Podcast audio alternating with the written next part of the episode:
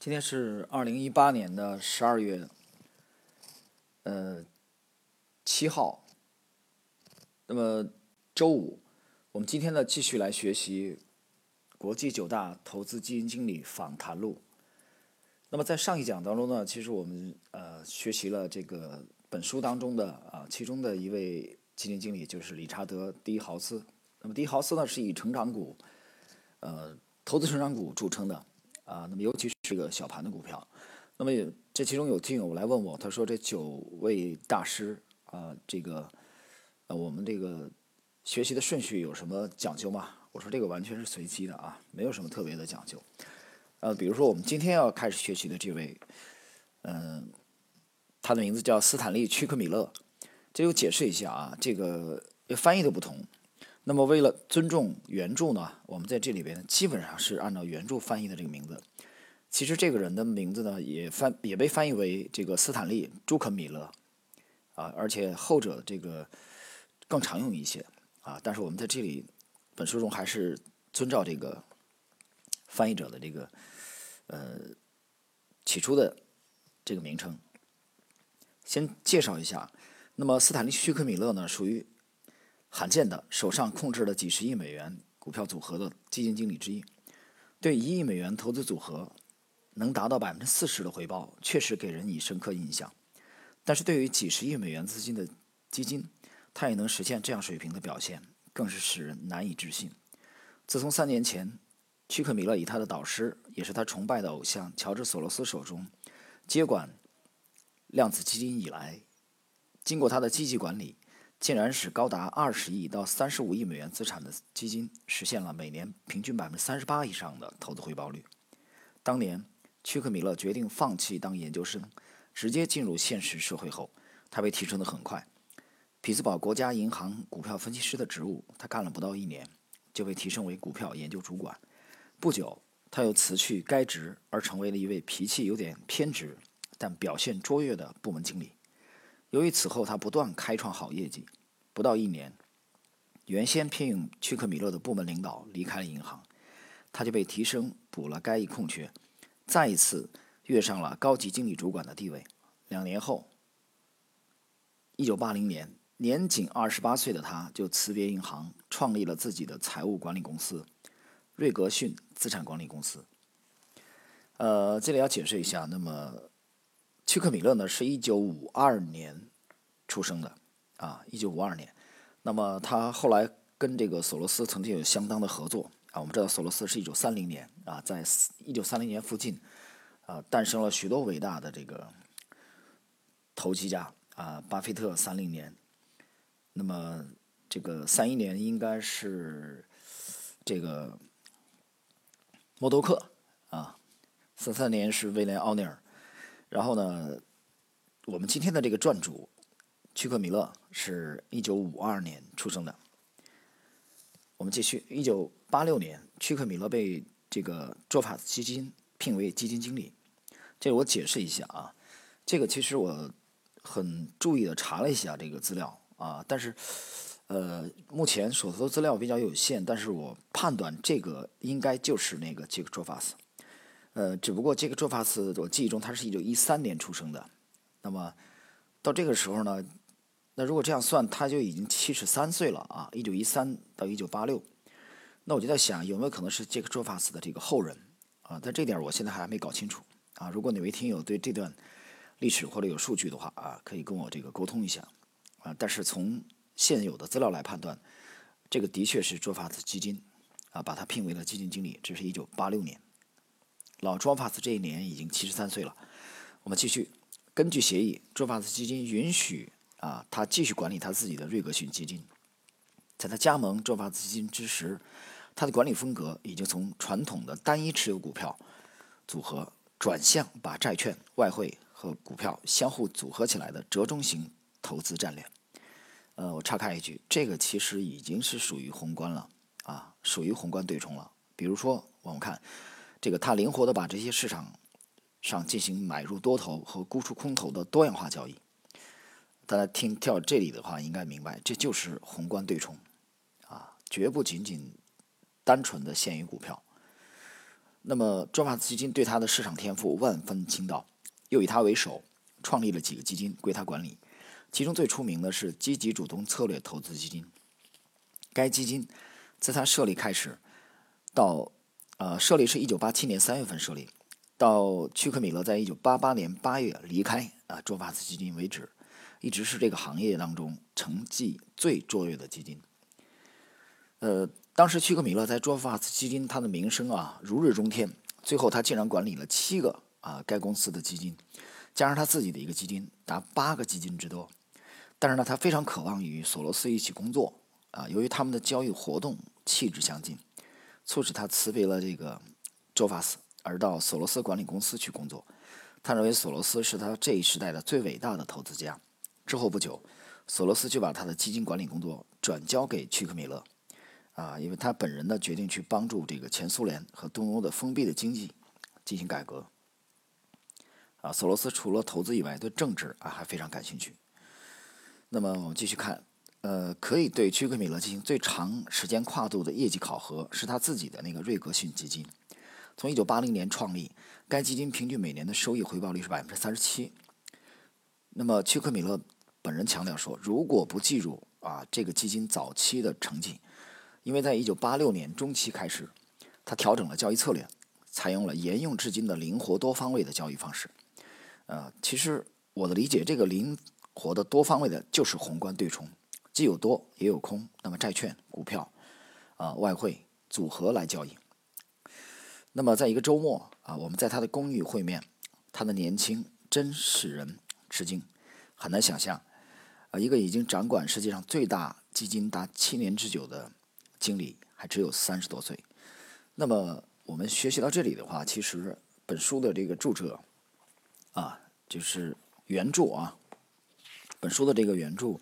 这个杰克施瓦茨，他呢是在八十年代后期啊采访的这个呃这个这几位九大基金经理，包括这个屈克米勒，所以应该是在八九年前后啊，应该是在八九年前，因为史杰曼先生翻译的啊这个时间，当时我查阅了一下，呃，在应该是在八九年前后，呃，在美国的专业投资期刊上面啊，施瓦格发表的系列的这个采访录，好。我们继续，呃，本篇的第一个问题由杰克施瓦格提问，啊，由斯坦利屈克米勒来回答。你是何时进入这一行的？那么，屈克米勒回答：我考入了一个研究生院，啊，攻读攻读经济学学位。然而，我发现课程中满是这个数量分析和理论性的东西。与实际生活的应用很少有关系，我非常失望的在第二个学期就终止不读了。我在匹兹堡国家银行找到一份工作，做管理培训。我想这课程也许能提供我更广泛的视野，使我能决定究竟投身于什么领域。我在该银行逗留了几个月，忽然接到来自该银行信托部经理的电话。他说：“我听说你在密歇根大学学过。”我肯定这一点后，他说：“很好。”他又问我是否是硕士，我回答不是。他说：“那更好，来吧，你被聘用了。”呃，第二个问题，啊，他给了你一份什么工作？答：他聘用我做银行业和化工业股票的分析师。然后第四个问题，请说说你当股票分析师的早期经验。啊，回答：投资主管是斯皮罗这个卓法斯。啊，这里我打断一句啊，这个斯皮罗·卓法斯，我推断是杰克·卓法斯的后人。那我们继续，他聘用我，他是卓越的，教学风度极佳，但脾气有些偏执。那年我二十五岁，在投资部工作不到一年，他招我到他的办公室去，宣布我将被提升为股票研究主任，这是极不寻常的提拔，因为我的顶头上司都快五十岁了，而且在银行里工作超过二十五年，其他分析师都有管理。硕士学位，在部门里工作的时间都比我长。他说：“你知道我为什么这么做吗？”我回答：“不知道。”他说：“这同有人把十八岁的年轻人送上战场是同一个道理。”我问：“那是为什么呢？”周法斯说：“因为这批血气方刚的年轻人敢于冲锋陷阵。”他继续说：“小公司的股票已经经历了十年的熊市了。啊，这次谈话呢是在一九七八年。呃，下一个十年中的某一时期，我认为将有一个巨大的资金进出极其活跃的牛市出现。坦白的说，过去的十年已经使我产生了许多恐惧，而你并没有这种经历。我想我们可以由你组织一支队伍，因为你不够聪明，没有经验，敢于做什么股票都敢买的那种傻事儿。那位不在这里的仁兄，啊，这个括弧就是这个。屈克米勒的这个部门主管，啊，已经离开的股票研究处主任，就像我一样疲惫不堪了。这是卓法子给他的解释。朱法子意思就是这个太老了啊，这个时候新的这个牛市来了，那么需要一批新鲜的血液啊，胆儿大敢买。但是他们这些这批老人啊，已经太保守了。好，我们继续看啊。本章的第六个问题，很明显，卓法斯不会仅仅是由于你年轻就决定让你当研究主任，一定还有更多的理由。答：我对干这一行有一种天赋，我想他对我所做的对银行业的分析工作有较深刻的影响。印象，例如，当时的花旗银行正发疯地开展国际贷款，对此我写过一份非常悲观的分析报告，后来被事实所证实。我虽然没有上过商业课程，但我对经济学了解的相当透彻。我想，可能他对于我抓得住国际间货币流向这一点有很好的印象。然后第十一个问题：你在评估股票时使用什么分析方法？答：刚开始时，我对某一行业或某一股票的每一特点都写了整篇整篇的报告。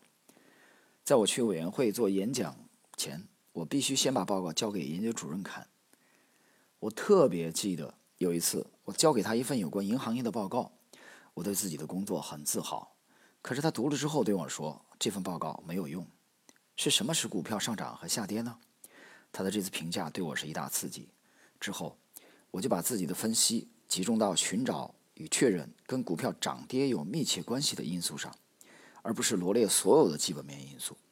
即使今天，坦白地说，许多分析师都还没有搞清楚是什么使他们各自的股票涨跌。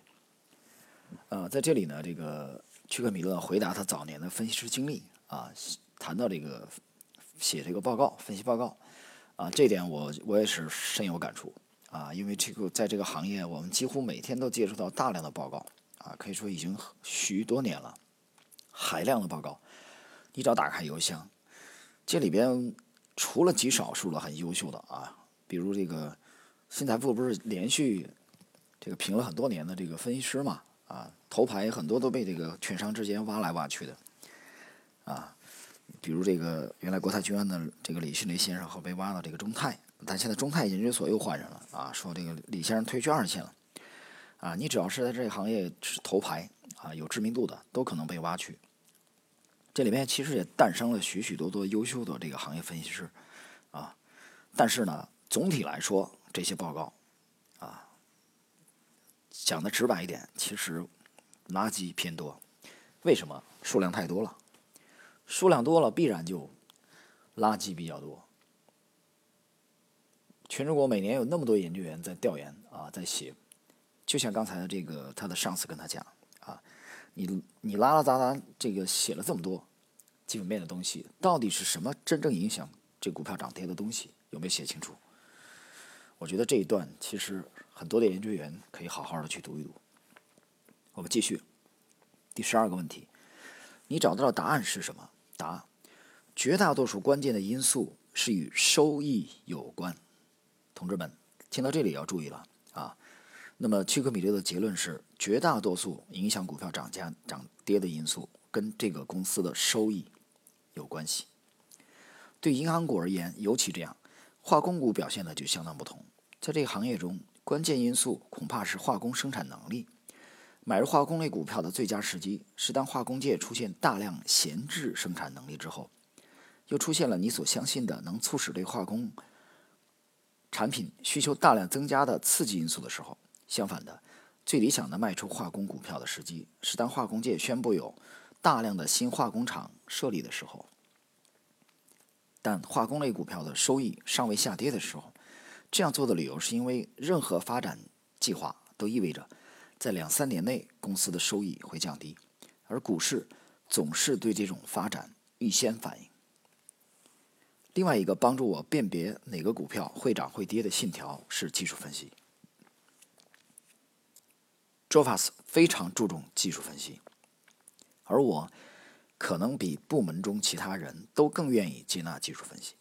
即使 Jofas 是老板，许多同事还是因为他喜欢收藏所有股票图表而把它看成是个怪物。然而我却认为技术分析还是蛮有用的。啊，我们这个读到这里的时候，你已经看出来这个呃屈克米勒的这个风格了。啊，他对技术分析还是非常的推崇啊。但是，他其实有基本分析的这个呃内容，但是也非常推崇。这里面又提到了卓法斯喜欢收藏股价图表，这里边我岔开一下啊。我当时研究这个这个卓法斯的时候，我发现他不单这个喜欢收藏这个大盘指数的图表啊，指数各类指数，他还喜欢收藏个股的图表啊。这一点在当时的美国基本上是个怪物，但是你要记住。这个卓法斯基金啊，这个傲然，这个可以笑傲当时的这个美国基金业，其实评价的不过凭借的啊，不过是这个卓法斯手下的那么两三位土耳其的小伙子，他们当时几乎是手工在绘图，啊，墙上贴的基本上全是图表，所以卓法斯本身也是一个读图的高手，不管是这里边这个。屈克米勒谈到的这个人，卓法斯到底是第一代的老卓法斯，杰克卓法斯啊，还是卓法斯后人？但我想他都是有非常强的读图的能力。好，我们继续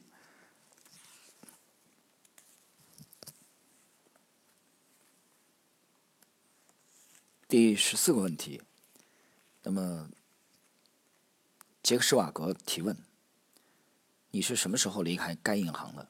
答：在一九八零年，我去纽约演讲，演说之后，一位听众走到我跟前说：“你在银行工作，你怎么受得了一直在银行干？”我说：“我还能干什么别的？”老实说，按我的经验，我能待在银行还算幸运。谈了约两分钟后，他问我：“为何不自己出来开公司？”我怎样才有可能自己开公司？我问道：“我并没有很多钱。”他回答：“如果你开自己的公司，我每月给你一万美元，只需要跟你谈谈行情，你甚至不必给我写研究报告。”我把这一建议认真考虑了一下。一九七七年，当我开始在银行工作时，我每月赚九百美元；当我提升为研究部主任后，年薪只是两万三千美元。而所有向我写报告的分析师挣的都比我多。即使在我提升到卓法斯的职务之后，我一年。也只挣四万八千美元。在我和他前后短短对话中，他的提议是每个月一万美元。这还不算我管理基金有可能挣的钱，这当然显得极有吸引力。我比较了一下，即使不成功，丢脸丢到家，我也要尝试一下比我在银行能挣更多钱的工作。在一九八一年二月，我跟另一位分析师及一位秘书一起创办了。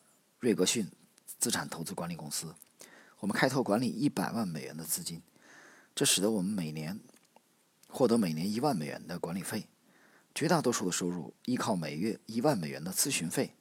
我一开头就干得极好，抓住了低价位的小公司股票猛涨的势头。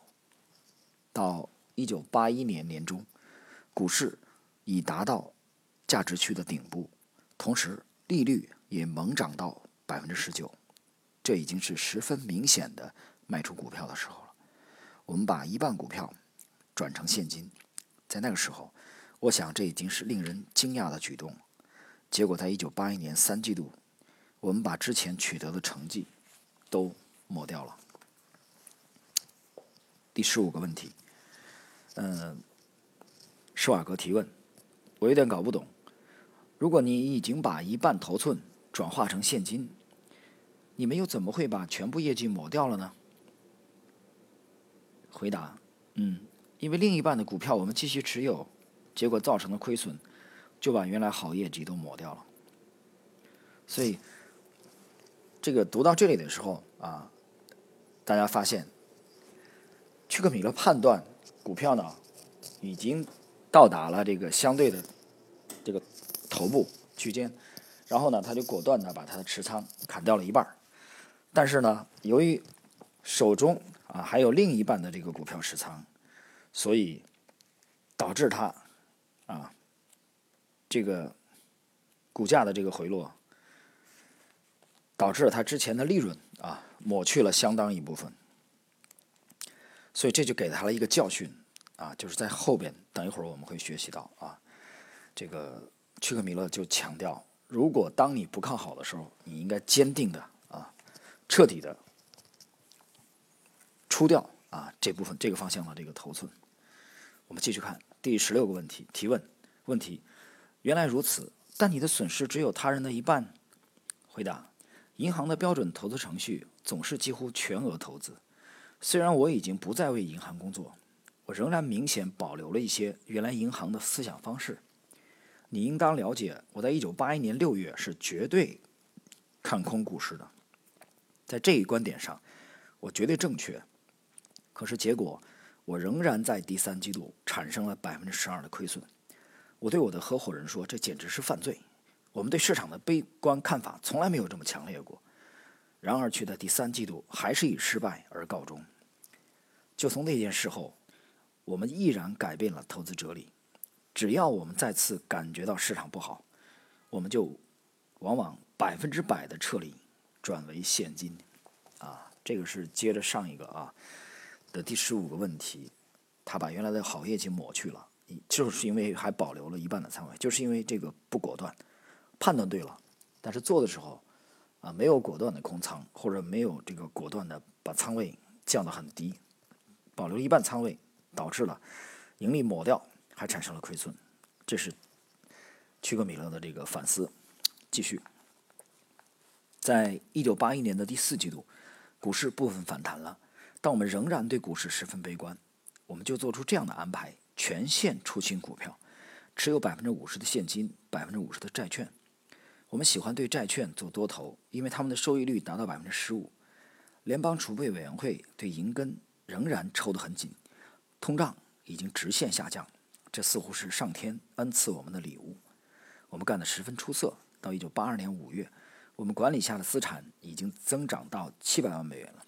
一天早上。我去上班的时候，发现屈斯泰尔证券公司我们的咨询客户已经赚得脑满肠肥的扬长而去了。我立刻拨通该公司电话，他已经不在那里了。我意识到我们立刻会遇上麻烦了。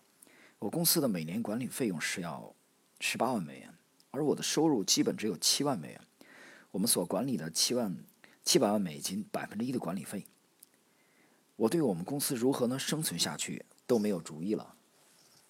那时我们公司的资产还不足五万美元，我还深信利率正要下降。我取出全部公司资本，投入到短期国库券期货交易中去。四天下来，我输得精光。命运好像有意在嘲弄我们。在我们彻底失败之后，不到一个星期，利率见顶回落。之后，它再也没有出现过这样的高度。那次经历使我懂得了。即使你对股市的判断完全正确，只要你使用透支资金、透支按金交易过度、太投机的话，你结果还是会输掉。呃，那么这里边强调的，作者强调的就是判断啊方向对趋势的方向判断正确，但是资金管理出了问题，啊，杠杆的问题，结果还是出掉了，还是会输掉。我们继续，当时我有一位客户。他年纪很轻，就卖出了一家软件公司。他把卖出的收入金额相当之大，全交给了一位经纪人。结果，该经纪人在股权交易中亏损了一半。这位经纪人绝望之下把他介绍给我。结果我干得非常之好。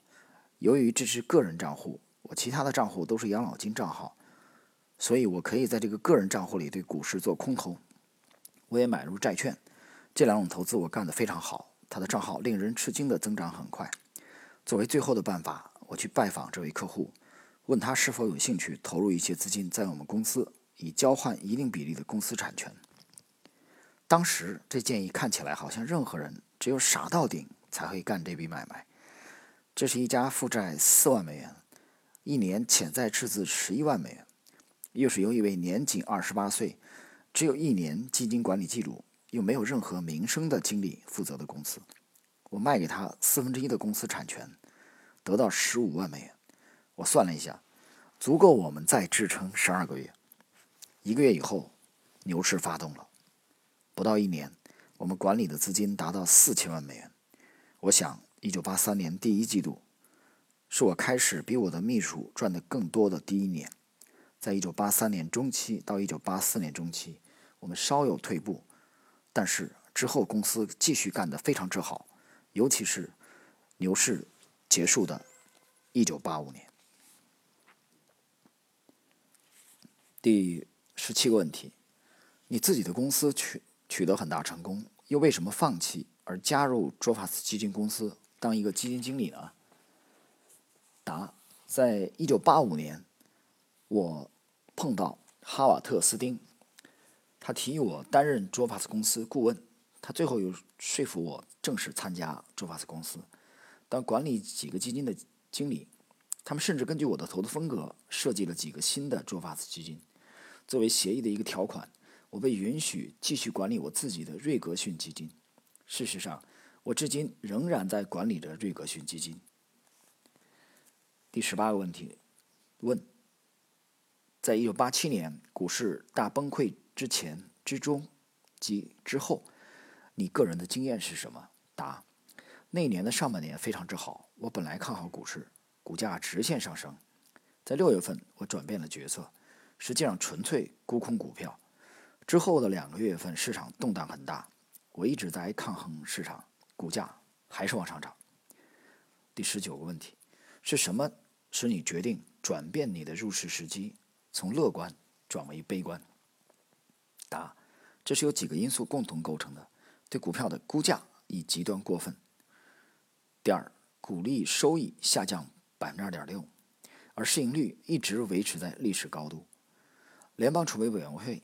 已经收紧银根有一段时间了。最后，我的技术分析显示，股市将要断气了。那就是市场的力度集中在大盘股或高价股票上，大量其他股票都远远的落在后面。这一因素使得股市高涨，就像喷射而起一样。呃，那么各位听友啊，那么时间的关系呢，我们今天呃。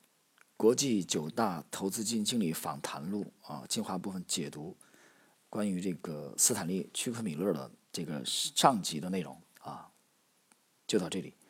啊，我们在下集当中呢，继续呢来学习这个这一篇对屈克米勒的访谈录啊，就是这次股灾啊之中啊和之后，他究竟都做了什么啊，获得了这个成功。好了，各位，今天呢我们就到这里。啊，下一期节目我们再继续。